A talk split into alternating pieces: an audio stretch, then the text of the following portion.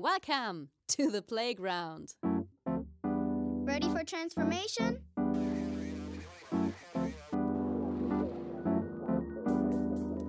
Modcast, the Masters of Transformation podcast. Who says that doesn't work? And here is your host, Ingo Stoll.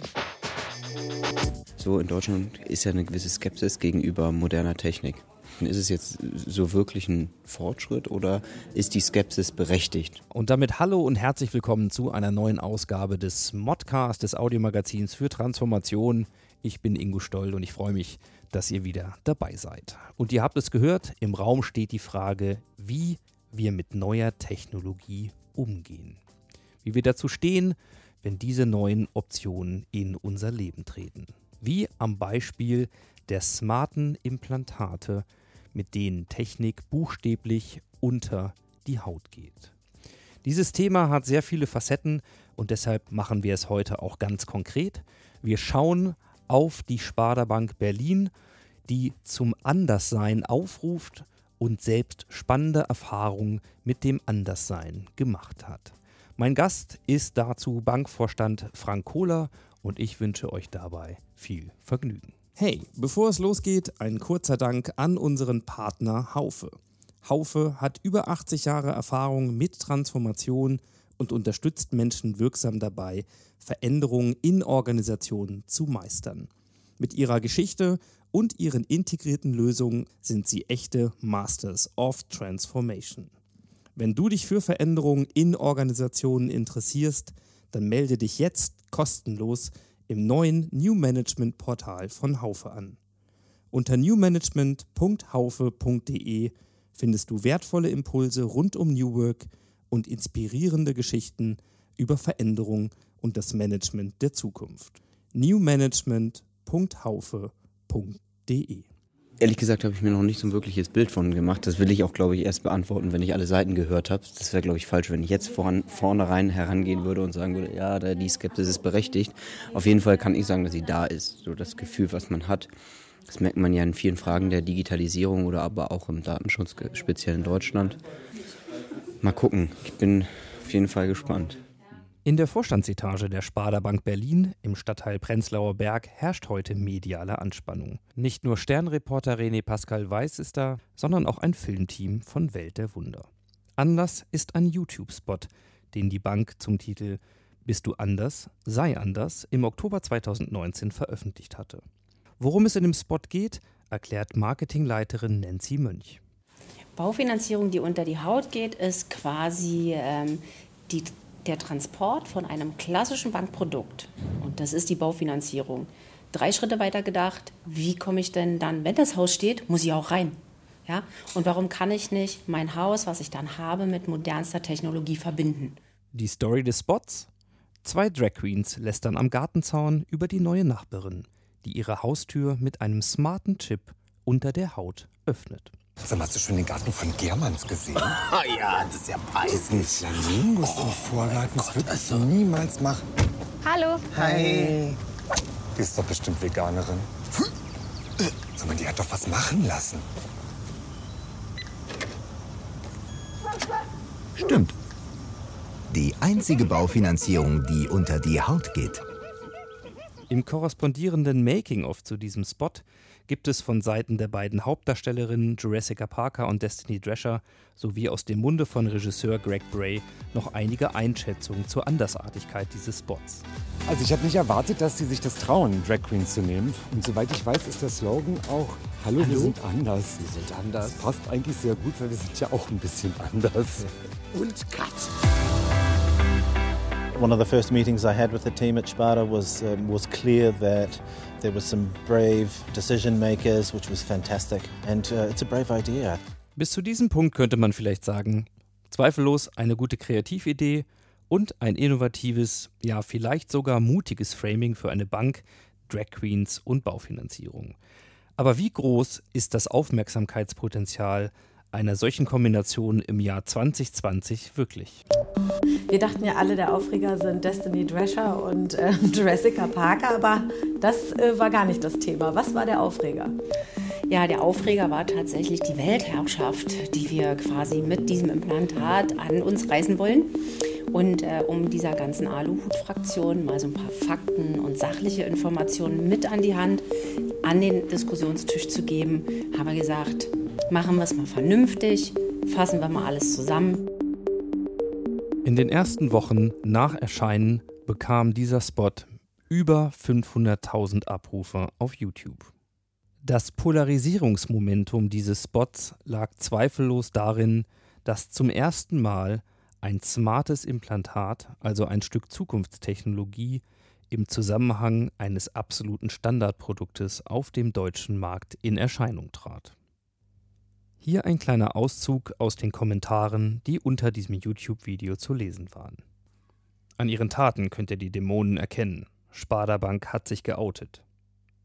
Wer sich wie ein Hund chippen lässt, hat sie nicht mehr alle. Dieser Moment, wenn du realisierst, dass die sogenannten Verschwörungstheoretiker recht hatten. Seid ihr krank? Es ist nicht in unserem Interesse, die Kunden zu überwachen. Ja, ja. Und niemand hat die Absicht, eine Mauer zu bauen. Macht eure Menschenversuche mit euch selbst. Der Biohacker und Digivel-Geschäftsführer Dr. Patrick Kramer ist als Experte und Partner der Bank für die Implantate an Bord. Also für mich, ich kenne den Spot, ähm, ich finde, da geht es eigentlich gar nicht so sehr um Implantate oder es geht auch nicht so sehr um die Baufinanzierung, sondern für mich steht dieser Spot wie kein anderer, den ich kenne, für das Thema Toleranz. Und ähm, dort wird ja mit vielen Klischees gespielt in dem Spot und ich finde den ganz hervorragend. Und wenn ich mir dann die Kommentare anschaue, ähm, gut, wenn man glaubt, man kann damit durch die Zeit reisen, was einige Zeitungen schon geschrieben haben, ähm, und was damit technisch alles möglich wäre, dann denke ich immer, das ist Alien-Technologie für die nächsten 50 Jahre, wenn man sowas glaubt. Okay, ähm, hat aber nichts mit der Realität zu tun. Und ähm, meine Reaktion war nur, dass ich irgendwo fast schon betroffen bin, wie intolerant dieses Land eigentlich geworden ist. Und ähm, für Leute, die das einfach gut finden, die da aus persönlichen Gründen vielleicht Lust drauf haben, sowas zu machen, ist die eine Seite. Es gibt aber auch Leute, die sind körperlich eingeschränkt, haben vielleicht keine Arme oder so. Und ähm, für die ist es wirklich ein Stück Lebensnotwendigkeit, Lebensqualität, vielleicht keinen Schlüssel mehr zu haben. Ähm, und dass die alle so über einen Kamm geschoren werden. Und also ich glaube, was hat es mir wieder gezeigt, dass in unserem Land dem fehlt einfach eine gehörige Portion Toleranz. Unsere Hoffnung ist, dass sich die Menschen tatsächlich damit auseinandersetzen, dass man offen ist für neue Gedanken, auch mal zuhört. Und ich glaube, das ist wichtig an der Stelle, mal zuhören, sich den anderen mal anhören und nicht seine eigenen kruden Gedanken immer weiterspinnen. Äh, das hilft am Ende keinem. Und äh, das, sollen, das soll eben auch das Ziel sein. Damit zu den Fakten. Was kann denn das NFC-Implantat unter der Haut heute schon leisten? Also es geht ja letztendlich nur darum, den klassischen Haustürschlüssel durch einen Schlüssel abzulösen, den ich unsichtbar einen, einen Millimeter unter der Haut trage. Mehr ist das nicht. Und nur weil ich Kunde der Sparda Bank bin, heißt es ja nicht, dass die Sparda Bank mich deshalb überwacht. Die kann mich ja auch nicht mit einem Haustürschlüssel überwachen. Ähm, es ist einfach eine bequeme Art und Weise, quasi in sein, in sein Haus zu kommen und eine sicherere Art und Weise als zum Beispiel im herkömmlichen Schlüssel. Da wird weder was überwacht, noch wird da was ausgespäht. Da sind auch keine Daten drauf, die irgendwie sensibel sind und so weiter und so fort. Also hier gehen wirklich die, die Fantasie mit einigen Leuten geht da sehr, sehr weit. Für diejenigen, die dieser Technologie durchaus offen gegenüberstehen, was sind deren Motive? Das eine ist der Wunsch der Menschen, reibungsloser mit der digitalen Umwelt zu interagieren. Ja, also wir kennen das noch, am Anfang hatten wir Handys, da musste ich noch einen PIN einkippen, dann ging Fingerabdruck, jetzt guckt mich das Handy an. Das heißt, die Interaktion mit der Technik um uns herum wird A immer wichtiger, weil es immer mehr digitale Technik da draußen gibt. Und ich habe einfach den, den Wunsch, nicht für jedes Gerät ein eigenes Passwort benutzen zu müssen. Ich meine, wie viele Leute gibt es, die haben ihren Spotify-Account und melden sich da über ihr Facebook-Konto an und so weiter. Wir, wir haben einfach 100, 200 Passwörter. Wir brauchen Zutrittskontrollen in diese digitale Welt. Wir brauchen Möglichkeiten, um zu sagen, ich bin die Person, liebes technisches Gerät, die vorgibt, die zu sein, die ich bin. Mikrochip-Implantate sind ein weiterer Baustein, wie ich sowas machen kann. Ja? Einige sagen, wieso, ich halte ein, ein Handy mit Bluetooth denn vor die Tür. Gibt es auch die ersten Schlösser. Okay, kann man machen.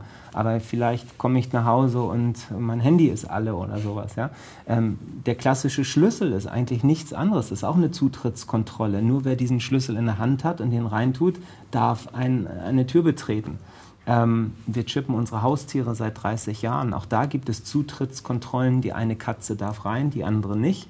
Ja?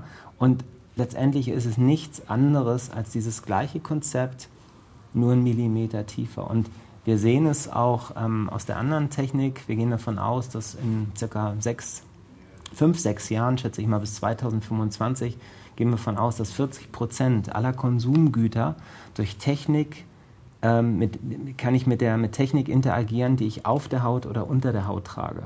Technik kommt immer dichter, wird immer kleiner und ähm, ob ich nun auf der Haut oder Millimeter tiefer bin, ist ja dann letztendlich auch kein großer Schritt mehr. Vor dem Hintergrund unseres heutigen Kontextes Banking bzw. Future Banking, wie sieht es denn mit Bezahlfunktionen und smarten Implantaten aus? Bezahlen ist nochmal eine ganz andere Welt. Ähm, da haben wir auch Implantate, aber die sind vom, von den Sicherheitsfeatures, sind das Welten nochmal, die dazwischen sind, weil Bezahlen ist sehr, sehr komplex.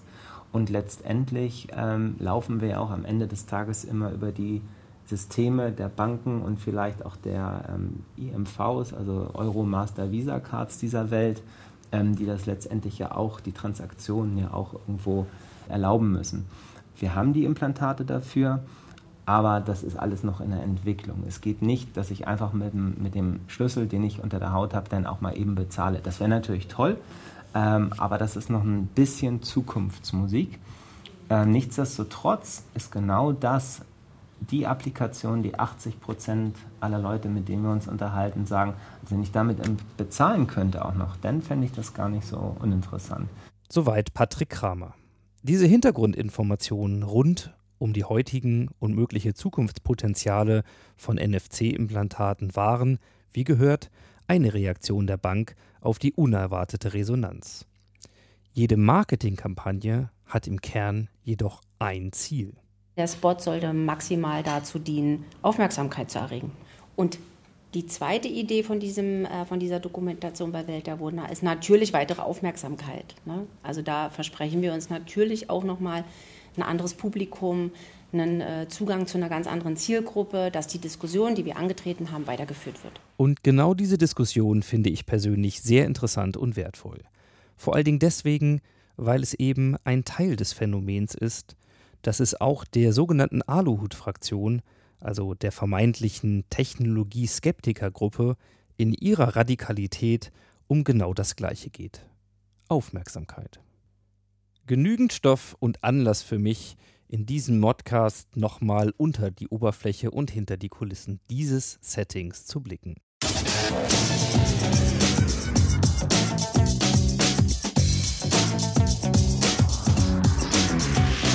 Insights. Ja, heute hat es uns wieder mal in die Hauptstadt verschlagen. Wir sind im äh, kuscheligen Berlin und ich darf zu Gast sein bei der Sparda Bank Berlin und zwar bei Frank Kohler seines Zeichens Vorstandsvorsitzende der Sparda Bank Berlin. Erstmal Frank, ich darf äh, das Du nehmen hier an der Stelle. Schön, dass du dir Zeit genommen hast. Sehr gerne. Ja, und wir haben ein spannendes Thema, nämlich äh, im Feature hat man es ja schon gehört.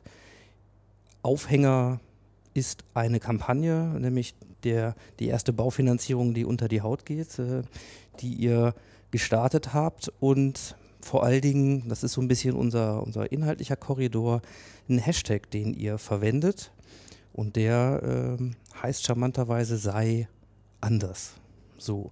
Und ähm, damit wir vielleicht dich erstmal ein bisschen kennenlernen, zu deiner Rolle haben wir ja schon ein bisschen was gehört. Und ich glaube, jeder hat ein Bild von Bank. Ähm, vielleicht mal so ein bisschen zur Verortung. Ähm, wie muss man sich denn die Sparda Bank und explizit die Sparda Bank Berlin vorstellen, wenn man euch nicht kennt? Also was ist bei euch vielleicht anders als bei, bei anderen Banken? Das Allerwichtigste ist erstmal, wir sind eine Genossenschaftsbank. Und das heißt, wir sind nicht kapitalmarktorientiert. Wir gehören unseren Mitgliedern und das genossenschaftliche Prinzip heißt, ähm, ein Anteil eine Stimme, also nicht die Anzahl und die Höhe des Kapitals äh, der Beteiligung ist entscheidend, sondern rein, dass du Mitglied bist. Und wenn du Mitglied bist, dann ähm, bist du Teil dieser Gemeinschaft, dieser Community und ähm, kannst entsprechend äh, dich einbringen in, äh, ja, ich möchte schon mal sagen, demokratische Prozesse. Ähm, es werden alle fünf Jahre aus den Mitgliedern Mitgliedervertreter gewählt, ähm, die jährlich zusammenkommen, die das höchste Organ äh, der Genossenschaft bilden, die den Jahresabschluss feststellen, die den Vorstand, den Aufsichtsrat entlasten und die wichtigsten Beschlüsse, Satzungsfragen etc. PC bestimmen. Und das ist halt ein ganz anderer Ansatz, als es eine Aktiengesellschaft hat, die kapitalmarktorientiert ist, die auf Investoren und Shareholder Value etc. achten muss. Das müssen wir nicht, das tun wir auch nicht. Wir haben nicht das Prinzip der Gewinnmaximierung. Wir müssen und wollen natürlich rentabel wirtschaften, was hinreichend schwierig ist in Zeiten von Negativzinsen, machen wir keinen Hehl draus. Aber wir haben kein, äh, ja, keine Profitmaximierung als Unternehmensziel. Mhm. Wie lange verbindest du dich schon mit Bank? Also hast du Banker gelernt äh, in der Ausbildung, hast du ein Wirtschaftsstudium gemacht? Wie bist du zur Bank gekommen? Oder zum Banking insgesamt? Zum Banking bin also recht früh, ich habe nie was anderes gemacht. Mein erster Ferienjob ähm, als Schüler war in einem Rechenzentrum für Banken äh, seinerzeit in der Pfalz und ich bin 92 nach Berlin äh, gezogen zum Studium. Ja, habe allerdings politische Wissenschaften studiert, habe auch keine Bankausbildung ähm, und habe meinen im ersten Semester einen Ferienjob auch in der Bank angefangen, äh, die seinerzeit Kunde des Rechenzentrums war, wo ich einen Schülerjob hatte. Mhm. Ähm, und da war ich in der Bank und äh, da bin ich geblieben. Wie ist denn das, wenn man heute Banker ist und äh, vielleicht nicht jeder weiß, dass das genossenschaftliche Modell vielleicht ein bisschen anders tickt äh, als das von Shareholder Value getriebenen und du gehst irgendwo hin und ist klar oder stellst dich vor und sagst, du, weiß nicht, wenn du sagst, äh, ja, ich bin Banker. Schwierig. Also das, das Gesellschaftsbild hat sich seit der Finanzmarktkrise, Lehman Brothers und all die Stichworte erheblich verändert. Ähm, Image-Schaden total. Ähm, und das merkt man natürlich auch persönlich, ähm, hat sich deutlich gewandelt. Früher war man immer im Bekanntenkreis froh, wenn auch einer von der Versicherung da war. Das war größere Verbrecher, jetzt sind es die Banker ähm, im Bild. Und die Branche, muss man fairerweise sagen, hat hinreichend viel dafür getan, um dieses Bild ähm, so auch aufzubauen und äh, ein Stück weit kaputt zu machen, zu zerstören. Darunter leiden auch die, die nicht dazu beigetragen haben und die das äh, aus meiner festen Überzeugung immer ziemlich ordentlich und anständig gemacht haben, wozu ich eine Sparda-Bank zähle. Ähm, ja, das, der Image-Schaden ist, glaube ich, für jeden, der in dieser Branche arbeitet, ähm, spürbar seit mhm. zehn Jahren. Dann steige ich gerne mal ein bei dem Hashtag sei anders. So finde ich ganz spannend, dass du auch in der Politik bzw. der politischen Bildung noch so deine, deine Wurzeln hast. Ähm, ich will nicht zu sehr ins Philosophieren kommen, sondern vielleicht mal ganz praktisch fragen. Erstmal, woher kommt dieser Hashtag und woher kommt sozusagen diese, diese Außenkommunikation sei anders? Also wann hat das begonnen? macht das die Sparda immer schon so? Ähm die Wurzeln liegen 2012, 2013. Ähm, da haben wir uns äh, strategisch neu aufgestellt. Ich bin seinerzeit Vorstandsvorsitzender geworden. Und ähm, wir haben uns seinerzeit überlegt, wie positionieren wir uns. Und was daraus entstanden ist, äh, ist eine Hallo-Positionierung, wie wir es nennen. Wir arbeiten sehr viel mit dem Hallo. Es äh, drückt für uns ein Stück weit aus, dass wir eben nicht dem althergebrachten Bankerbild entsprechen wollten, sondern uns bewusst auch abgrenzen wollten, keine ähm, Hierarchie zwischen Kunde und Bankberater, sondern äh, auf Augenhöhe mit unseren Kunden agieren und wir begrüßen die Menschen eher mit Hallo und nicht mit irgendwelchen steifen Floskeln. Ähm, wir haben uns seinerzeit auch Unternehmenswerte gegeben, die uns seither auch leiten. Also das war eine größere, eher mentale ähm, Umstellung, Haltung zeigen. Und das war eine Differenzierung für uns. Also für uns war das immer ein Hergehen mit Hallo, wir sind anders. Wir entsprechen nicht diesem Bild, äh, was ihr seit 2008 von den Banken bekommen habt, der Gier, ähm, ne, der äh, Haltungslosigkeit, der Wertlosigkeit ähm, und nur eben auf äh, Gewinnmaximierung aus. Davon wollten wir uns sehr bewusst abgrenzen und haben Hallo, wir sind anders ist Teil unserer Unternehmenskultur geworden. Insofern, dass wir heute einen Hashtag sei anders, ist im Prinzip für uns vollkommen normal. Gott sei Dank. Also das Anderssein ist für euch schon normal. Ja. ja. Ähm, klar, wenn ihr anders seid oder auch aufruft, ja, zum Anderssein, sei anders ist ja ein Appell an die Welt da draußen, an ja. an Kunden oder äh, jeden, der sich da sozusagen angesprochen fühlt, mit euch in Kontakt kommt. Ähm, was mir natürlich so durch den Kopf ging, ist ja mal noch ein paar Jahre zurückgedreht, äh, die Think Different Positionierung von Apple. Mhm. So, ähm, wo ja auch viele am Anfang gesagt haben, ja, anders sein. Vermeintlich leben wir in einer Gesellschaft, wo jeder sich differenzieren will, wo es um Singularität geht, wo jeder um Gottes Willen alles dafür tut, um bloß nicht so zu sein wie alle anderen? Wie anders kann man denn sein als Bank? Gute Frage und berechtigte Frage, weil natürlich die Bankdienstleistungen, Konten, Anlagen, Kredite, Baufinanzierung sind absolut austauschbar. Ähm, und jede Bank führt diese Dienstleistungen als Angebot und da ist wenig Differenzierungsmöglichkeit. Das ist so. Ähm, ich vergleiche uns auch immer gern mit Zahnärzten, weil kein Mensch will das, ähm, aber jeder braucht es. Ich kenne jetzt keinen, der sagt, ich surfe jetzt durchs Internet, habe ganz fancy Seiten und danach gehe ich noch mal ins Online-Banking meiner Bank, um Dauerauftrag anzulegen, weil es so cool ist, obwohl ich ihn gar nicht brauche. Das ist nicht so. Ähm, kein Mensch will eine Baufinanzierung. Ja? Der Mensch will eine Wohnung, er will ein Haus. Ähm, und blöderweise hat er in dem Moment nicht genug Geld und muss halt zur Bank ähm, und muss es finanzieren. Das ist ja keiner, also außer ein paar Masochisten will das ja kein Mensch. Insofern haben wir es mit Leistungen zu tun, die wir anbieten, die austauschbar sind, weil jede Bank sie anbietet. Das ist vollkommen korrekt. Und ähm, die halt das Problem haben, äh, dass keiner sie innerlich wirklich will, sondern es gehört zum Bestandteil. Du brauchst dein Konto, du brauchst es einfach in diesem System, in diesem Land. Du brauchst gegebenenfalls eine Finanzierung für was auch immer, oder du hast ein paar Groschen übrig und willst sie halt nicht unter, das Kissen legen. Ähm, aber es ist keine Leidenschaft dahinter, leider. Ne? Das ist, wenn du auf Think Different und Apple dann stehen da Produkte, die, ein tolles Design. Äh, als das hochkam, ähm, weiß ich noch, Steve Jobs hat dann einen Vortrag gehalten und gesagt, unsere Produkte sehen von hinten besser aus wie die meisten anderen von vorne. Und ähm, man konnte es anfassen, es war ein Lebensgefühl damit verbunden. Das ist mit Finanzprodukten eher nicht der Fall. Und insofern ist die Differenzierung nur möglich über die Art und Weise, wie machen wir das? Ähm, wie sprechen wir mit den Menschen? Wie gehen wir mit den, mit den Geldern um, ähm, werteorientiert und eben auf Augenhöhe. Äh, da kommt die Branche nicht her. Äh, als ich Kreditgeschäft gelernt habe, war noch das Wort, was man heute immer noch findet, die Kreditgewährung.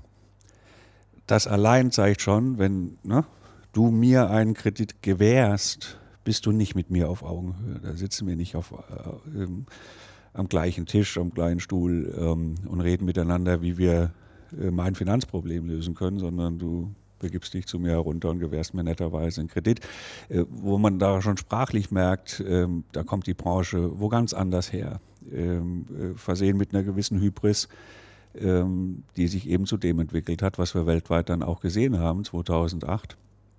Und äh, das sind wir nicht. Und das ist eine Differenzierung und dieses genossenschaftliche, ähm, dieses ein Mitglied, eine Stimme und die Partizipationsmöglichkeiten, die Nachhaltigkeit, die in, diesem, in dieser Rechtsform an sich angelegt ist. Es ist heute sehr, sehr hip, möchte ich mal sagen, über Nachhaltigkeit zu reden.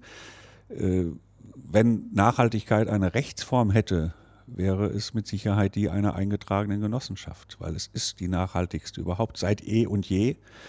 Ähm, Genossenschaft ist, ich sage immer, die Ursprungsform des Social Networks 1.0. Menschen tun sich zusammen, um etwas gemeinsam auf die Beine zu stellen, was dem Einzelnen nicht möglich war. Also all diese Grundgedanken sind heute wieder sehr en vogue.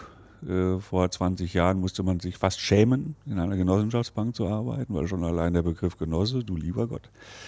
Ähm, da passiert glücklicherweise ein Zeitenwandel und insofern ist es weniger die Andersartigkeit des Produkt- und Leistungsangebots, das ist in der Tat austauschbar, ohne jede Frage, sondern ist dann eher eine Haltungsfrage, die differenziert.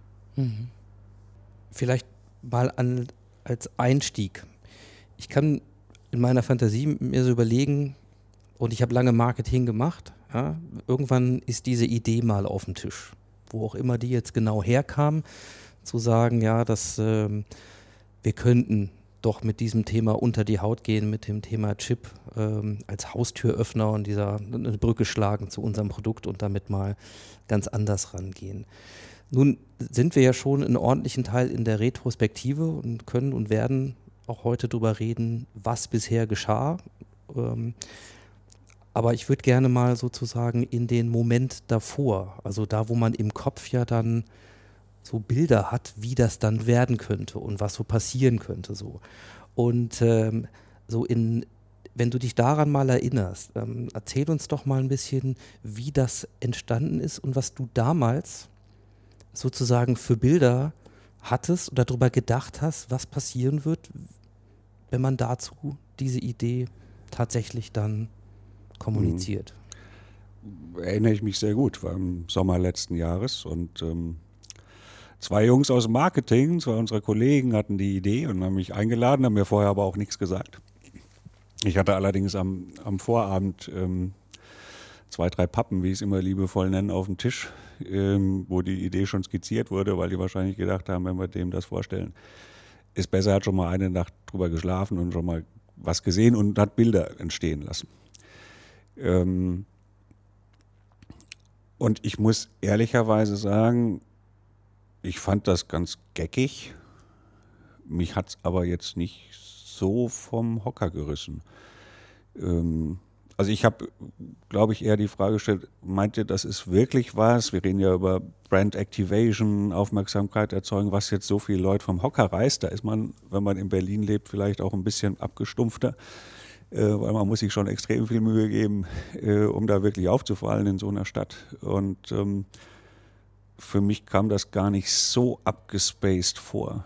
Ähm, ja, man, also geht unter die Haut, okay, aber jetzt Piercings, äh, Tattoos sind jetzt nur auch schon nichts mehr, was in irgendeiner Form einen erschreckt und so habe ich gedacht, na, so weit ist es jetzt eigentlich jetzt nicht. Äh, äh, erzeugt das jetzt wirklich so viel Aufmerksamkeit? Es ist relativ nahe ähm, an dem, was wir tun.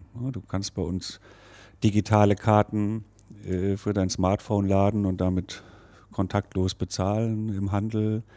Äh, alle Kreditkarten, Bankkarten sind mit NFC-Chips ausgestattet die, ausgestattet, die kontaktloses Bezahlen ermöglichen. Und das wird auch sehr viel genutzt. Also es ist jetzt auch keine Nischentechnologie mehr. Und das ist ja im Prinzip nur eine andere Form äh, der kontaktlosen Funktion. Also fand ich gar nicht so wahnsinnig aufregend. Ich fand das cool. Ähm, und zumindest mal fand ich die Idee so gut, dass wir gesagt haben, okay, wir arbeiten da weiter dran und arbeiten das weiter aus. Ähm, und die Story ist zumindest mal eine andere. Ähm, und deswegen hat es ganz gut, finde ich, in, in, unsere Kultur gepasst. Okay, das macht jetzt erstmal so keiner. Das fand ich das, das Gute daran. Ähm, es hat eine Logik, es verbindet sich mit der Leistung, Baufinanzierung, brauchst du auch irgendwie, wenn du ein Haus baust, brauchst eine, brauchst eine Tür, brauchst einen neuen Schlüssel äh, und das ist mal, mal anders und eine andere Möglichkeit. Äh, insofern ähm, fanden wir es in dem Termin dann alle miteinander gut genug, um weiter dran zu arbeiten. Mhm. Ja, dann habt ihr die Story ja ein bisschen mal ausdifferenziert und, und letzten Endes auch überlegt, äh, wie man es macht. Jetzt äh, gibt es ja in diesem Spot mehrere Ebenen. Also was ich ganz spannend finde, ist, vermeintlich ähm, das RFID-Thema kommt ja erst ganz zum Schluss.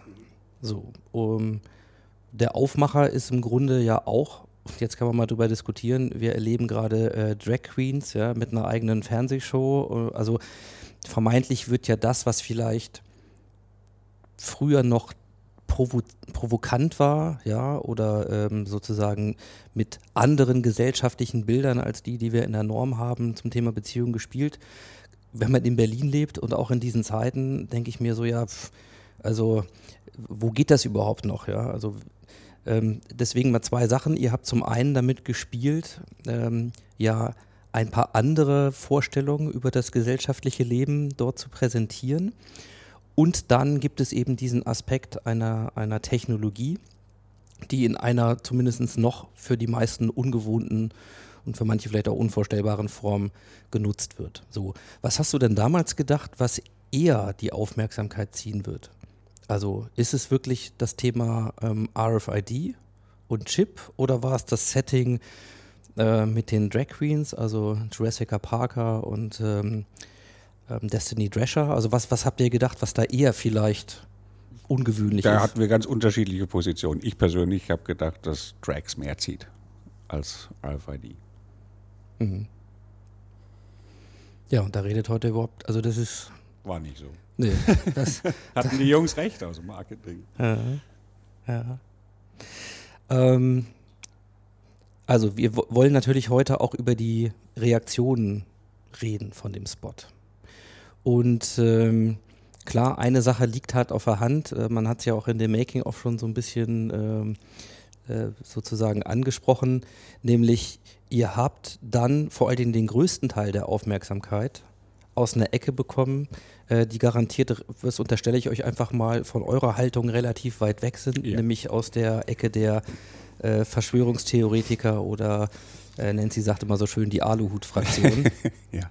Ja ähm, ganz weit weg von uns. Ganz weit weg von euch. So, da, da kommen wir gleich zu. Erstmal würde ich gerne wissen, nachdem ihr wirklich dieses Thema gemacht habt und euch da entschieden habt, auch das zu drehen, wie haben denn die Mitarbeiter reagiert eurer Bank? Wir haben es nicht viel vorher verraten, äh, erst ein paar Tage vorher. Ähm ich wünsche mir immer, dass wir Dinge machen, die nicht gleichgültig lassen. Das ist für mich das Wichtige. Ich kann absolut gut damit leben, wenn Leute sagen, das gefällt mir nicht, das mag ich nicht, das ist jetzt für Jüngere, wie auch immer, äh, geartet. Äh, das Schlimmste aus meiner Sicht wenn, wenn du Marketing machst, ist, wenn du Dinge tust, wo die Leute sagen, wow, ist mir eigentlich egal, ganz nett äh, oder so. Ähm, und das war nicht der Fall. Also es hat durchaus auch kontroverse äh, Reaktionen und Debatten von totaler Begeisterung bis zu nah ist nicht so meins. Äh, und das ist alles fein, alles okay. Aber es ist auch verstanden worden, was wir hier zum Ausdruck bringen, welche Botschaft wir senden. Und ähm, die wird geteilt. Und insofern war ich damit echt ganz happy. Mhm. Dann robben wir uns mal ein bisschen ran. Wie, wie hat die Branche reagiert? Hat, das, hat, hat man das wahrgenommen? Ja, also ich habe viele Reaktionen bekommen, auch die sehr differenziert, ähm, äh, wo sich viele einig waren. Und das begegnet uns mit unseren Aktionen in den letzten Jahren ehrlicherweise öfter, ist die Kategorisierung in, das ist aber mutig. Äh, und das hört man manchmal mit Anerkennung und manchmal mit äh, einer gewissen Distanz. Ähm, aber egal ob pro oder contra, ähm, attestieren uns alle einen Mut. Und äh, der trifft es, glaube ich, auch ganz gut. Und mit dem kann ich auch ganz gut leben. Ich mache ja nicht, um allen zu gefallen. Ne? Wir sind eine Nischenbank, das darf man jetzt auch nicht vergessen. Wir sind äh, die einzige Bank, glaube ich, äh, überhaupt das einzige Unternehmen, äh, was ähm, den Osten der Republik als Geschäftsgebiet hat. Ähm, die sechs neuen Bundesländer oder fünf neuen Bundesländer und Berlin oder wie man es auch immer definieren will, ähm, sprachlich finde ich das mäßig nervig, also auf jeden Fall halt den Osten der Republik. das hat sonst kein Unternehmen und wir haben 500.000 Kunden bei ich glaube, 15 Millionen Menschen, die hier leben. Also wir sind eh eine Nische. Ne? Wir sind eine der mitgliederstärksten Genossenschaften in diesem Land, ja, aber wir sind auch eine Nische. Und ich muss ja kein Mainstream machen. Äh, ich muss nicht eine Positionierung finden, die 90 Prozent der Leuten gefällt, sondern ich darf auch mutig sein, ich darf ein bisschen provozieren, weil es ist ja auch nicht mein Antritt, einen Marktanteil von 90 Prozent hier zu bekommen. Dann noch einen Schritt weiter näher ran. Gab es Reaktionen eurer Kunden? Ja, natürlich. Ähm, auch das, wir bilden in gewisser Hinsicht den Querschnitt der Gesellschaft ab. Wir sind, äh, wir sind keine Bank, die im Top-Segment äh, des Private Wealth Management äh, angesiedelt ist, sondern wir sind äh, ein Dienstleistungsunternehmen für äh, für jedermann und deswegen haben wir natürlich auch einen Querschnitt der Bevölkerung in unserer Kundschaft. Das kann man so sagen. Da gibt es keine großen Abweichungen in Altersstrukturen, äh, Geschlechtern oder sonst was. Insofern ähm, kriegen wir das Feedback, ähm, äh, wie man es dann eben auch bekommt. Und da gibt es Leute, die finden das großartig. Natürlich ist es auch für eine jüngere Zielgruppe ähm, ausgerichtet. Ich habe den Spot, äh, der wurde ja dann auch in äh, Online-Medien geschalten und die können das offenbar ganz gut aussteuern mit den Altersgruppen. Ich habe ihn nicht einmal zu Gesicht bekommen, bin halt zu alt. Ähm, insofern hat er seine bestimmte Zielgruppe gehabt und außerhalb der Zielgruppe kam man nicht ganz so gut an wie in der Zielgruppe, muss man auch klar sagen. Und ältere Menschen haben da auch öfter mal Distanz gehabt, wobei meine persönliche Sicht ist, es hat weniger mit Alter zu tun, sondern mehr mit Haltung. Es gibt ja junge Menschen mit einer ziemlich altbackenen Haltung und es gibt ältere Menschen mit sehr erfrischend äh, offenen Haltung. Insofern ist das wahrscheinlich weniger eine Altersfrage. Man macht es ja immer so gern erstmal pauschal auf der Ebene fest. Mhm. Insofern haben wir da auch die ganze kunterbunte Welt erlebt. Ja, das kann ich mir gut vorstellen. Aber das war ja auch ehrlicherweise Ziel, muss man ja klar sagen. Ja. Wenn wir über Marketing, Brand Activation sprechen, dann sprechen wir über Aufmerksamkeit als Währung. Und Aufmerksamkeit heißt ja nicht nur Begeisterung ja, sondern man will auf sich aufmerksam machen, man will sagen, hallo, wir sind da, es gibt uns, guck mal, äh, das muss nicht zwingend äh, nur Begeisterung sein. Wenn es Begeisterung ist, ist natürlich schön, äh, ohne jede Frage, aber ähm, das Ziel dieser Kampagne war Aufmerksamkeit. Und die, das hat jedenfalls ganz gut gefunden. Ja, also das Video, wenn man es jetzt mal daran festmachen kann, nochmal so zur Verortung. Ich habe gerade zum Gespräch ähm, mal reingeschaut. Also wir liegen locker über der halben Million ähm, an Views. Und wenn man sich die, die Dynamik anguckt, ähm, dann gibt es natürlich Folgendes zu beobachten. Also woher kommt diese Aufmerksamkeit? Ja? Und, und was hat sie jetzt nachher dynamisch reingebracht? Dann können wir hier ähm, einfach ein paar typische Medieneffekte sehen. Und man muss ja an der Stelle sagen, wenn es die Aluhut-Fraktion nicht gegeben hätte und da nochmal ein paar Zitate zu bringen. Ja, äh, also die Kommentarfunktion habt ihr mittlerweile deaktiviert. Aber äh, ich hatte noch das zweifelhafte Vergnügen, mich mal so durchzulesen. Ähm, dann ist vor allen Dingen folgender äh, Vorwurf ja im Grunde formuliert worden. Also mit dieser Aktion ja, ist das Thema Überwachungsstaat dann jetzt wirklich in der Gesellschaft angekommen. Also ihr chippt jetzt Leute, ihr sorgt jetzt dafür aus einer kommerziellen, aus dem kommerziellen Interesse heraus, sozusagen, dass hier eine Technologie verbreitet wird, ja, die nachher zur Überwachung, zur Unterdrückung genutzt wird, um das jetzt mal so grob ein bisschen äh, einzufangen. Und äh, das Ganze natürlich aus einer unsäglichen Profitgier, die man euch unterstellt hat, obwohl ähm, du ja schon sagst, eigentlich ist Profit gar nicht das Hauptziel. Ähm, aber alle diese T Reaktionen, die erstmal kamen und auch natürlich das Thema ähm, Hate Speech, ja, Fake News. Also wir sind mitten in den, ja, auch in diesen Phänomenen, in den Schattenseiten von sozialen mhm. Netzwerken und online, ja. war natürlich eine willkommene Bühne. Und das hat sich ordentlich aufgeschaukelt. Und darüber dann wieder auch klassische Medien, die eingestiegen sind auf das Thema. Und dann hat sich so eine Aufwärtsspirale in der Aufmerksamkeit entwickelt, ähm, die mit dem Abschalten der Kommentare aber auch weitestgehend jetzt erstmal befriedet ist. Also es gibt kein weiteres Öl äh, ins Feuer, jedenfalls nicht an der zentralen Stelle. Wenn wir nochmal reingehen in diese Phase, wo das plötzlich kam,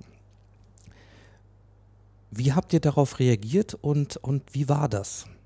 Als das anfing diese Art von Kommentare? Also für mich mal vorneweg, ähm, ich antworte gleich da konkret auf, ich möchte tatsächlich gerne noch eine Ebene drüber gehen. Ähm, da kommt der Politikwissenschaftler in mir raus. Ähm, ich habe es vorhin gesagt, wir sind das einzige Unternehmen der Welt, welches die neuen Bundesländer als exklusives Geschäftsgebiet hat und wir nur dort arbeiten. Und der Spot kam zu, einer, zu einem Zeitpunkt raus, äh, wir erinnern uns von Landtagswahlen mit erschreckenden Ergebnissen ähm, äh, für, ja, zumindest mal aus meiner persönlichen Sicht äh, nahezu demokratiegefährdende Parteien, äh, namentlich der AfD. Ähm, da ist es aus meiner Sicht für das Unternehmen auch schon ganz von besonderer Bedeutung, ein klares Zeichen für Toleranz, Andersartigkeit, äh, Freiheit zu setzen, was in dieser Zeit genau auch stattgefunden hat und wo wir uns sehr, sehr klar positionieren. Äh, es ist auch unser Geschäftsgebiet. Auch wir leben da. Ähm, und es ist teilweise erschreckend, äh, was in dieser Zeit passiert ist. Ähm, und das fand ich erstmal ganz wichtig. Und da waren ja auch durchaus einige Kommentare dabei, ähm, bei denen die These jetzt nicht so steil ist, äh, wo man einigermaßen absehen kann, was die vermutlich auch gewählt haben. Äh, und das finde ich tatsächlich erschreckend. Ähm, es ist nachteilig für den Standort, in dem wir leben und wirtschaften. und es ist bis hin zu gefährlich für ein freiheitlich-demokratisches System ich will es jetzt auch nicht überhöhen, aber es war uns schon auch wichtig, auch da Haltung zu zeigen und ein Zeichen zu setzen. Und ehrlicherweise, als die ersten Kommentare reinkamen, fand ich es äußerst lustig. Ähm, ich habe das gar nicht ernst genommen. Ich kannte das ehrlicherweise auch nicht. Also äh, diese Verschwörungstheorie, äh, New World Order, neue Weltordnung, äh, die sich, äh, das ist ja ein Riesending, äh, ich habe das dann natürlich auch mal ein bisschen recherchiert, von ob George Bush der Erste irgendwann mal von neuer Weltordnung gesprochen hat, bis hin zu unserem Spot, da habe ich gedacht, wow, nicht schlecht. Ähm, war da echt eher belustigt.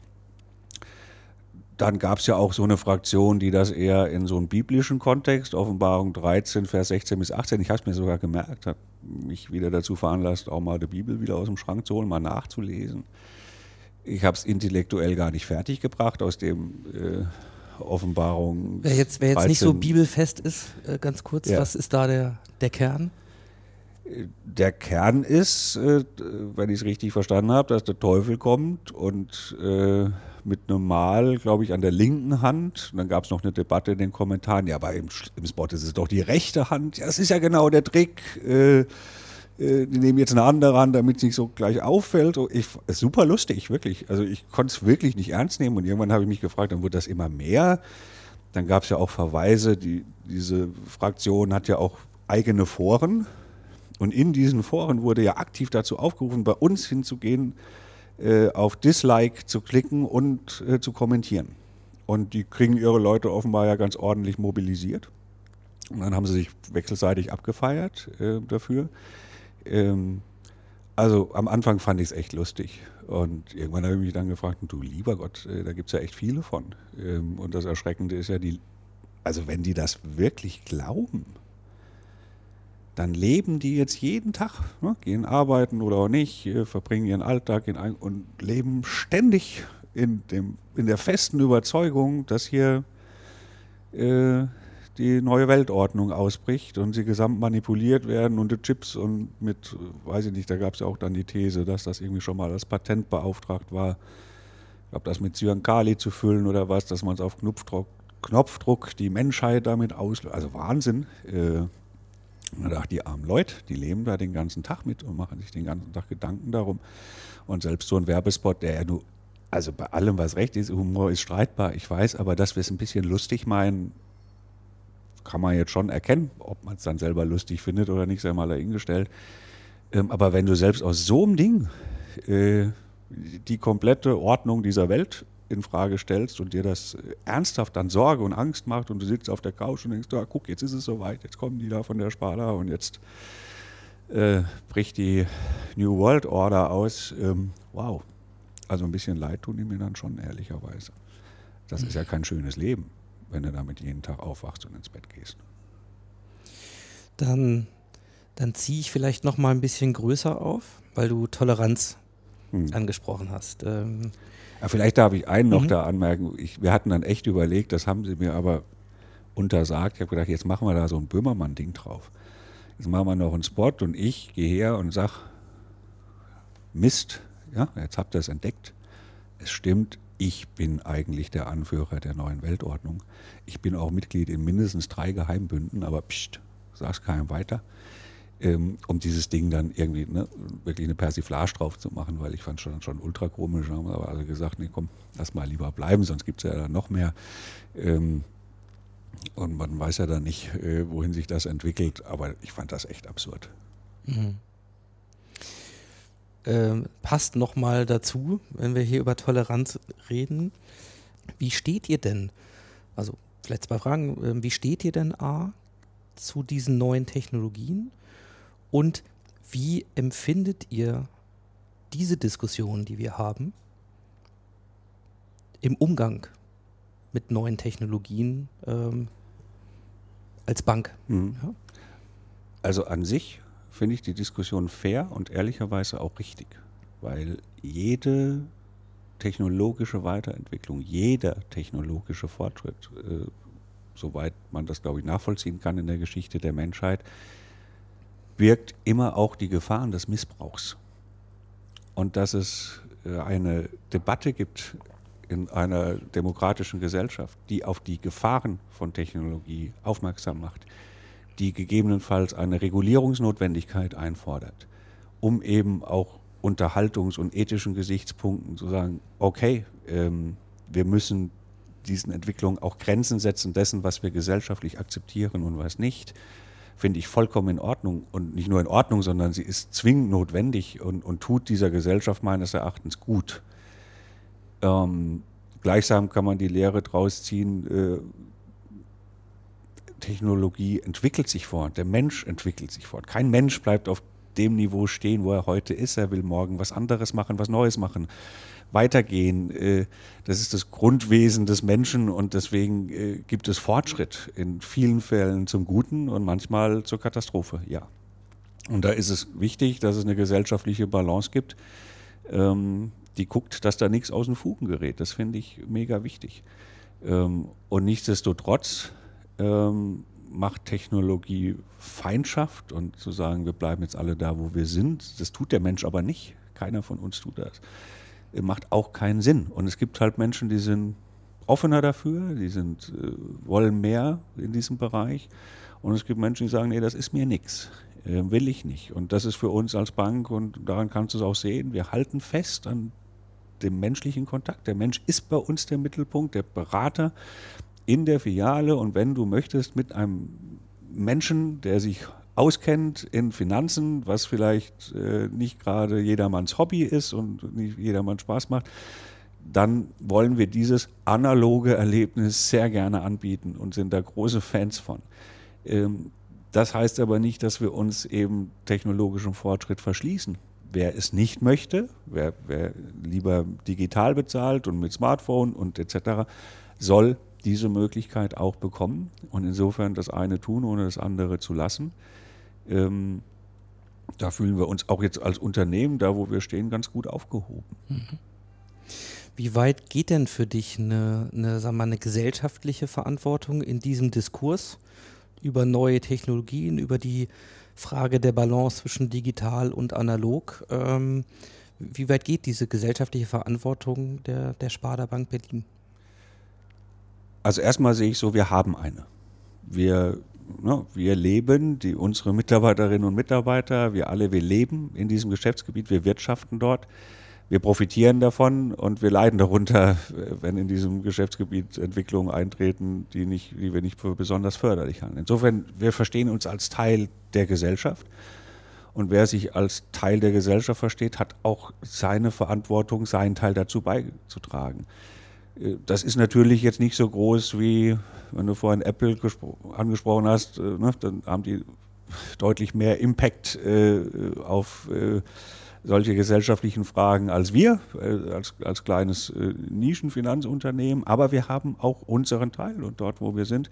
Und da wollen wir den auch wahrnehmen, auch mit aller Ernsthaftigkeit. Das tun wir ähm, im, im Kontext soziales Engagement, was wir wirklich marketingfrei seit Jahren äh, ausschließlich auf Krebshilfe fokussieren und wo wir sagen, vollkommen unabhängig von Alter, Geschlecht, sozialem Status, Bildung, äh, Migrationshintergrund oder nicht, vollkommen egal. Es ist mittlerweile leider äh, die größte Volkskrankheit und die meisten Menschen sterben daran. Und was wir tun können, tun wir zum Thema Krebs. Das ist eine gesellschaftliche Positionierung äh, und äh, die bilden wir über die ganze Bandbreite ab. Und so ist es in dem Thema auch. Wir müssen uns Gedanken machen, jenseits der Frage, was geht, was können und wollen wir auch anbieten, was können und wollen wir nutzen und unter, welcher, unter welchen Rahmenbedingungen. Mhm. Und äh, den den Link äh, jetzt zu der Kampagne ist eben, deswegen finde ich es auch ganz unaufgeregt, vollkommene Freiwilligkeit. Ne? Also wir drängen es ja nun keinem auf, wir chippen keine Menschen wie Tiere und sagen, wenn du hier bist, musst du gechippt werden etc. Wenn du es selber gut findest, ausprobieren möchtest, äh, dann ist das eine Möglichkeit. Mhm. Ähm, Hast du dich auch schon chippen lassen? Nein. Wirst du es machen? Nein. Ähm, und das finde ich, da, da, bin ich auch, finde ich, echt geeignet, weil die gleiche Antwort würde ich dir fragen geben, hast du Tattoos? Nein. Hast du Piercings? Nein. Äh, äh, und deswegen habe ich auch keinen Chip. Für mich persönlich ist es tatsächlich eher nichts. Ähm, fein. Mhm. Dann äh, ja, schauen wir vielleicht mal ein bisschen voraus. Also was ich spannend finde, ist ähm, auf jeden Fall mal zu gucken, wie geht es denn jetzt weiter. Also deswegen auch so ein bisschen die Frage der gesellschaftlichen Verantwortung. Du hast das schon skizziert. Ähm, es ist ja nicht so, dass diese Kampagne nun ein Mosaiksteinchen ist, was so völlig aus der Art fällt, sondern für euch auch schon seit 2012 ist dieses Thema sei anders. Es gibt sozusagen ein großes ein großes Ganzes. Ja. Jetzt ist es aber trotzdem so, ähm, dass hier natürlich ein gewisses Potenzial angestoßen ist. Du hast schon gesagt, eigentlich hättest du eher auf die Drags gesetzt. Jetzt ist es dieses Thema Technologie, auch dieser Kontext, wie wir damit umgehen. Und es ist etwas, was keinen kalt lässt. Also da sind die Reaktionen, weiß ich nicht, sind eben nicht so. Das heißt, offensichtlich ist der Umgang, ähm, auch der ethische Diskurs, was für eine Gesellschaft wollen wir, was wollen wir nicht, ähm, den kann man damit ganz gut anstoßen. Ähm, als Teil der gesellschaftlichen Debatte sicherlich noch mehr. Dann, ich würde mal behaupten, da fehlt es auch an, ähm, an Räumen, wo man das mal diskutieren kann, ohne sich gegenseitig an die Gurgel zu gehen, ohne immer in die Extrempositionen zu verfallen. Ähm, das Thema politische Parteienlandschaft hast du angesprochen. Also insgesamt scheint hier ja auch ein großes Anwendungsfeld zu sein, zu sagen, gut, wir müssen alle uns an dieser Diskussion beteiligen. In welcher Gesellschaft wollen wir leben? Wie soll die Zukunft aussehen? Und sie wird was mit Technologien zu tun haben. Ähm, und wir können es eben nicht dabei bewenden lassen, vielleicht mal eine erfolgreiche Marketingkampagne damit zu machen und am Ende die Kommentarfunktion abzuschalten. Also, wie werdet ihr denn sozusagen in, in diesem Raum weiter agieren? Also, ganz offene Frage.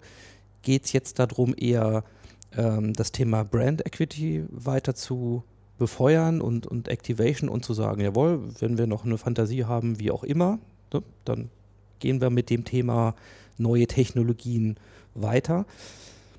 Ist aber offenerweise dann vielleicht eher ein Marketingziel. Oder ist es etwas, wo ihr sagt, nee, ähm, wir mischen uns ein aus unseren Möglichkeiten, unserer Position heraus, diese Art von Diskurs zu befeuern, zu unterstützen weil es was mit Haltung zu tun hat. Mhm. Also erstmal letzteres. Ähm, eigentlich war ja vorgesehen und so auch ja kommuniziert, dass die Kampagne am 31.12.19 endet. Und äh, angesichts genau dieser Entwicklung, die eingetreten ist, haben wir gesagt, jetzt machen wir das erstmal nochmal länger. Ähm, und haben sie erstmal bis 31.03.20 ähm, verlängert. Und haben uns auch gesagt, wir gehen jetzt auch wo es sich anbietet, ähm, äh, wie unser Gespräch, ist ein praktisches Beispiel, äh, ist mal persönlich mein äh, erster Podcast äh, und wir sind eher ehrlicherweise zurückhaltend, was jetzt so ganz offensive Medienarbeit anbelangt. haben diese Zurückhaltung, äh, gilt für mich persönlich auch, ist ja weniger eine Frage des Unternehmens, sondern auch insbesondere, was mich persönlich anbelangt, ein Stück weit aufgegeben in den, in den letzten Wochen, Monaten, um uns eben diesem Diskurs auch zu stellen und nicht zu sagen, komm, bei der Marketingkampagne könnt ihr schreiben, könnt ihr sein lassen und jetzt beenden wir es damit und ist gut. Ähm, sondern dann auch die Möglichkeiten zu nutzen äh, und zu sagen, ja, wir, wir gehen in diesen Diskurs und unser Gespräch ist halt auch ein Teil dieses Diskurses. Ähm, und solange der so geführt wird, das Problem ist ja aus meiner Sicht nicht der Diskurs, sondern das, was du angesprochen hast, die Radikalisierung in der Sprache, in der Art und Weise. Das ist wirklich bedenklich. Äh, Diskurs an sich und Streit in der Sache ist nicht nur unbedenklich, sondern extrem hilfreich. Mhm.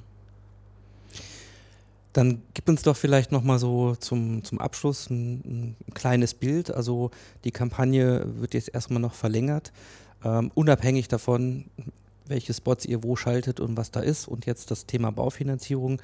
Ähm, wie, wie werdet ihr diesen Weg weitergehen und was ist dann sozusagen eine Vision auch für die, für die Sparda-Bank? Also wie, auf welche Art von Zukunftsbild würdet ihr gerne zusteuern? Also für uns ist erstmal grundsätzlich wichtig, Haltung zu zeigen. So, das kann im, in so einer Kampagne, die jetzt eine größere Aufmerksamkeit hat, sein. Das kann darin bestehen, was wir vor Jahren gemacht haben und äh, gar nicht überall ein Regenbogen Hallo an jede unserer Eingangstüren, die dieses Unternehmen hat, zu kleben.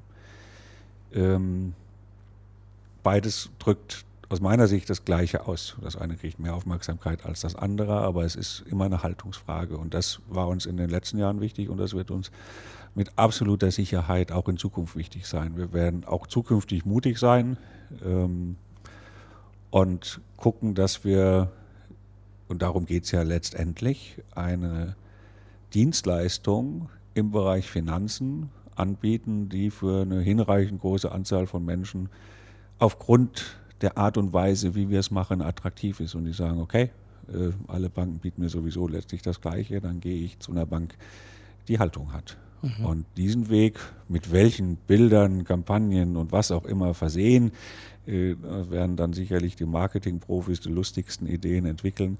Aber diesen Weg äh, sind wir in den letzten Jahren gegangen und den gehen wir auch in der Zukunft. Mhm. Dann vielleicht letzte Frage nochmal. Diese Zukunft der Banken, die Rollen der Banken, also das, was du beschrieben hast, ist Gott sei Dank ziemlich zeitlos. Wie guckst du denn auf solche Dinge wie zum Beispiel Libra, ja, also ähm, digitale Währungen, die ähm, Facebook gestartet hat, also Ansätze, die ja tatsächlich eine andere Zukunft ähm, zur Folge hätten, als die Banken werden immer gebraucht und äh, da muss man gucken, dass man sich die platt gesagt für sich passendste, beste oder im Wertekontext ähm, ähm, naheliegendste halt sozusagen sucht, sondern das sind ja Ansätze im Rahmen unserer großen digitalen Player, die ja, die gar keine Banken mehr brauchen in der Form. Wie, mhm. wie, guckst, wie guckst du da in die Zukunft? Mehr Sorgen, muss ich dir ehrlicherweise sagen, macht mir das Thema Negativzins. Ähm, Libra und Co. ja, sind auch ähm, wichtige Fragestellungen, die einen gesellschaftlichen Impact haben können, bei der man sich fragen muss, wollen wir das noch? Ähm, wie weit entwickeln sich auch Währungen außerhalb dann eines gesellschaftlichen, staatlichen Zugriffs? Ähm, und äh, was sind dort Implikationen? Ähm, ich will das gar nicht kleinreden. Ähm, es wird allerdings gar nicht dorthin kommen, ähm, so sich das Thema der real existierenden Negativzinsen dauerhaft etabliert ähm, weil das ist vielen, glaube ich, noch nicht klar, was das für Auswirkungen hat. Ich habe das in den letzten Wochen, Monaten immer so zusammengefasst, dass ich gesagt habe, es ruiniert das Finanzsystem, es ruiniert das Finanzsystem, egal ob du eine Bank bist oder nicht eine Bank bist. Negativzinsen ruinieren das Finanzsystem und ich halte es für, für gesellschaftspolitisches Gift.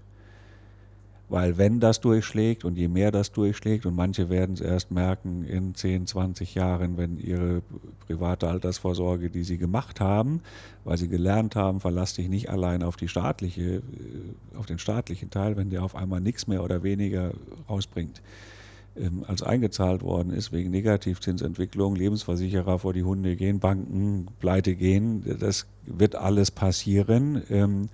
Wenn das dauerhaft so bleibt, dann ist das gesellschaftspolitischer Sprengstoff, der eine viel größere Wirkung hat, ehrlicherweise, als ob, als ob Facebook jetzt gerade mal versucht, eine eigene Währung auf die Beine zu stellen. Äh, das ist was, was man debattieren muss. Wie gesagt, ich will es auch nicht kleinreden. Ähm, noch ist es auch mehr Schein als Sein. Ähm, also da wird auch viel jetzt aufgebauscht und viel Thema gemacht. Die erfüllen ja noch nicht mal die grundlegenden Voraussetzungen, um das überhaupt machen zu können.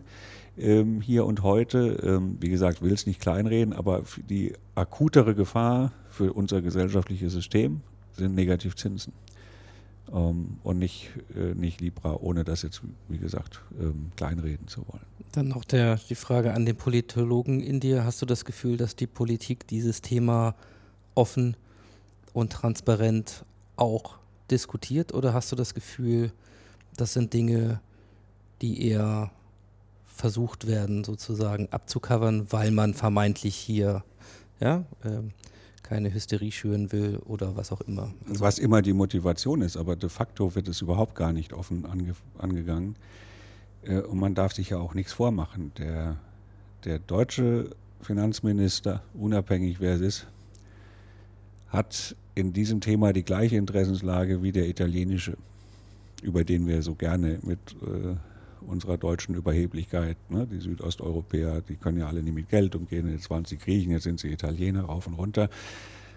Fakt ist, beide Finanzminister profitieren in gleichem Maße von dieser Negativzinspolitik.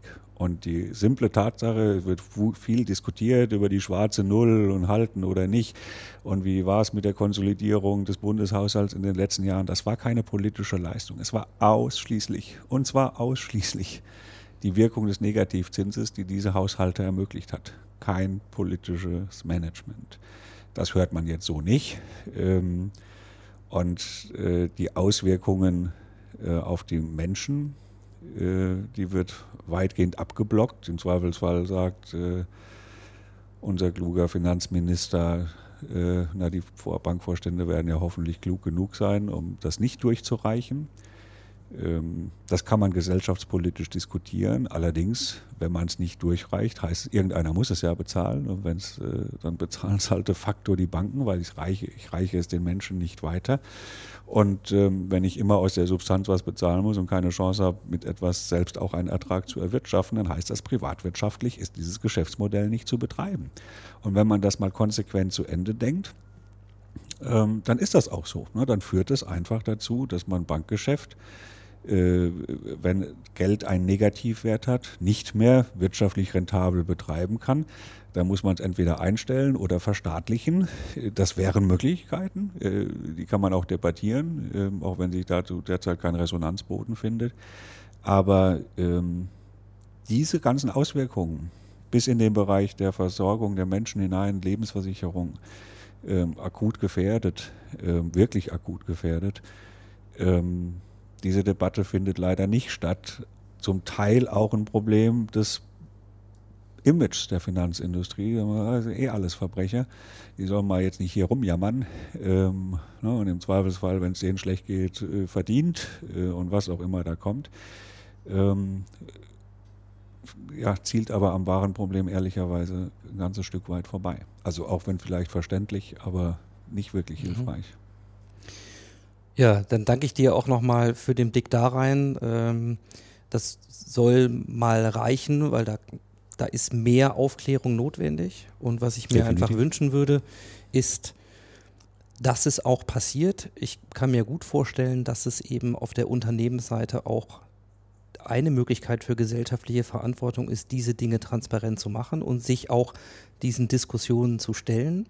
Denn wenn wir es nicht tun, wenn die Politik kein Kerninteresse daran hat, weil sie Bilder im Kopf hat, ja, die nächsten Wahlen und was auch immer, dann öffnen wir Verschwörungstheoretikern erst recht die Türen und auch nicht demokratischen äh, Strömungen erst recht die Türen. Ähm, und da wehrhaft zu bleiben, ähm, ich glaube, dafür ist der Schritt dann auch mal raus aus der aus der Defensive äh, in die Kommunikation schön. Insofern danke ich dir äh, für deine Zeit und deine Offenheit heute. Und ähm, ja, ich habe wieder einiges über Banken mitgenommen und ich glaube, dass es wichtig ist, dass die Menschen, die Banker sind, ja, ähm, eben damit auch rausgehen, weil das die einzige Chance ist, Leute kennenzulernen. Und ähm, es gibt so einen schönen Spruch, ähm, einen Menschen, dessen Geschichte man kennt, den kann man nicht hassen. Ja, egal wie diese Geschichte aussieht. Und insofern braucht es diese Dinge, es braucht die Gesichter äh, hinter den Institutionen und den mehr oder weniger großen Fassaden äh, der Banken. Also vielen Dank für deine Zeit und ähm, man sieht schon, das geht deutlich über Marketing und Kampagne hinaus. Vielen Dank.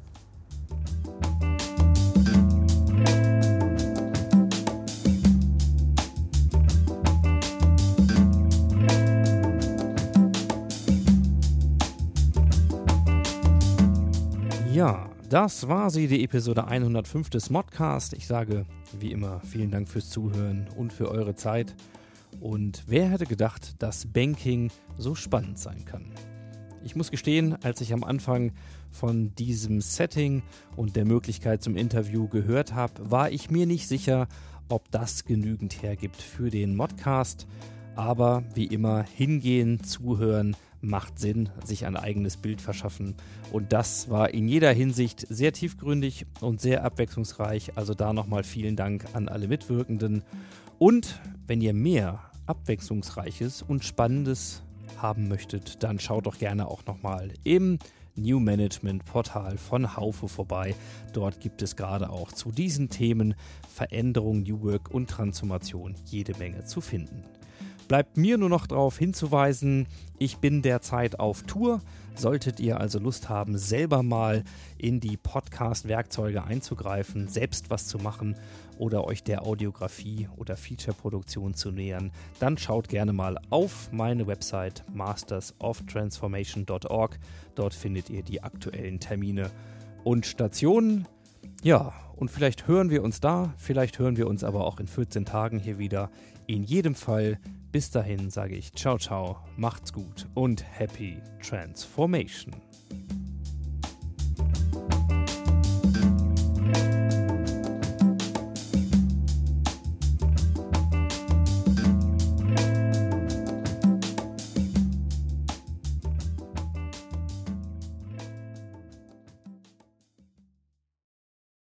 Und dass wir bei der Produktion dieser Folge auch ordentlich Spaß gemeinsam hatten, möchte ich euch nicht vorenthalten. Wir hatten ein Filmteam, also hatten wir auch Outtakes. Viel Spaß. Okay. Und bitte. Darf ich so ein bisschen rum... Rumeiern? Klar. 1, 2, 3, 1, 2, 3, ba, ba, ba, ba. So leise? Nee, nee ich wollte gerade sagen. Achso, so, so, echt, ganz wie normal. wir normal Alles reden. klar. Ja. Sprechprobe, Sprechprobe. ja? Ja? Making of von Making of. Okay. So, also Sie dürfen nochmal, wenn. Genau, nochmal gerne Nochmal aus leider alles die, einpacken. die Tür Ja. rein. Ich denke, das ist ein Witz. Nee. Ich habe das jetzt hier aufgerissen. Das macht nichts, das sehen wir nicht. Wir schneiden das nicht. Das schneiden wir. genau, einfach wieder vor die Tür und das Zeichen Und mehr, und mehr Spielfreude. Wir rufen sie dann, ne? Gute Laune. Okay. Und läuft. Und bitte. Falscher Alarm, ich bin. Jetzt ist er wieder weg. Sorry. Ähm, kannst du auch da auf den Mund Also beim nächsten Mal einfach. Aber das passt schon so, da machen wir jetzt gerade die Begrüßungsszene. Das werden wir wahrscheinlich auch ein paar Mal machen müssen. Ja, dann würde ich sagen, Sind nicht alle guten Dinge drei? Wir können, schon, wir können das schon. Wir, wir dubeln das, mach dir keine Sorgen. Ich brauche ein Lichtdubel. Schniebies, ne? Mhm. Wie du, du Schnippis. Fachsprache, du merkst ja, ne? Schniebies. Das war Fach. 15 Jahre Kompasserie. Und Jetzt? dann fragst du noch, ob du noch mal was wiederholen Ja. musst. Gut, gut, danke. Nochmal, ich habe vergessen, auf Aufnahme zu drücken. Einmal mit Profis arbeiten. Ansonsten ist es auch so, dass gerne ähm, Journalisten oder Podcaster, die müssen dann immer ran und die kriegen dann, ob sie wollen oder nicht, Ihr Implantat. Mach weg, war ein Witz. Gesagt, getan. Jetzt, du bist, das können wir nicht machen. Okay, dann nochmal. Bis, äh, genau, bisschen Kontenance. Ich dachte, er hätte auch noch einen Doktor im Sinne von. Der hat einen Doktor, aber keinen Mediziner. Aber kein Kein Mediziner. Okay. Gut, okay. Aber Wir es macht haben heute, gut. Wir macht haben sich heute auch hier gut. Frauenarzt und Frauenarzt. Ja, das Implantat. Ja, das Implantat. dachte, das sagen. Zur Empfängnisverhütung. Genau, zur Empfängnisverhütung. Dann geht die Tür nicht auf, kriegst auch keinen Besuch. So. Du sagst auch noch Herzen öffnen. Herzen, habe ich Herzen? Nein, aber das ist er kann nicht nur Türen öffnen, er kann auch Herzen öffnen. Nein, Spaß. Sehr schön. Ähm, perfekt. Vielen Dank. Bitteschön. Super.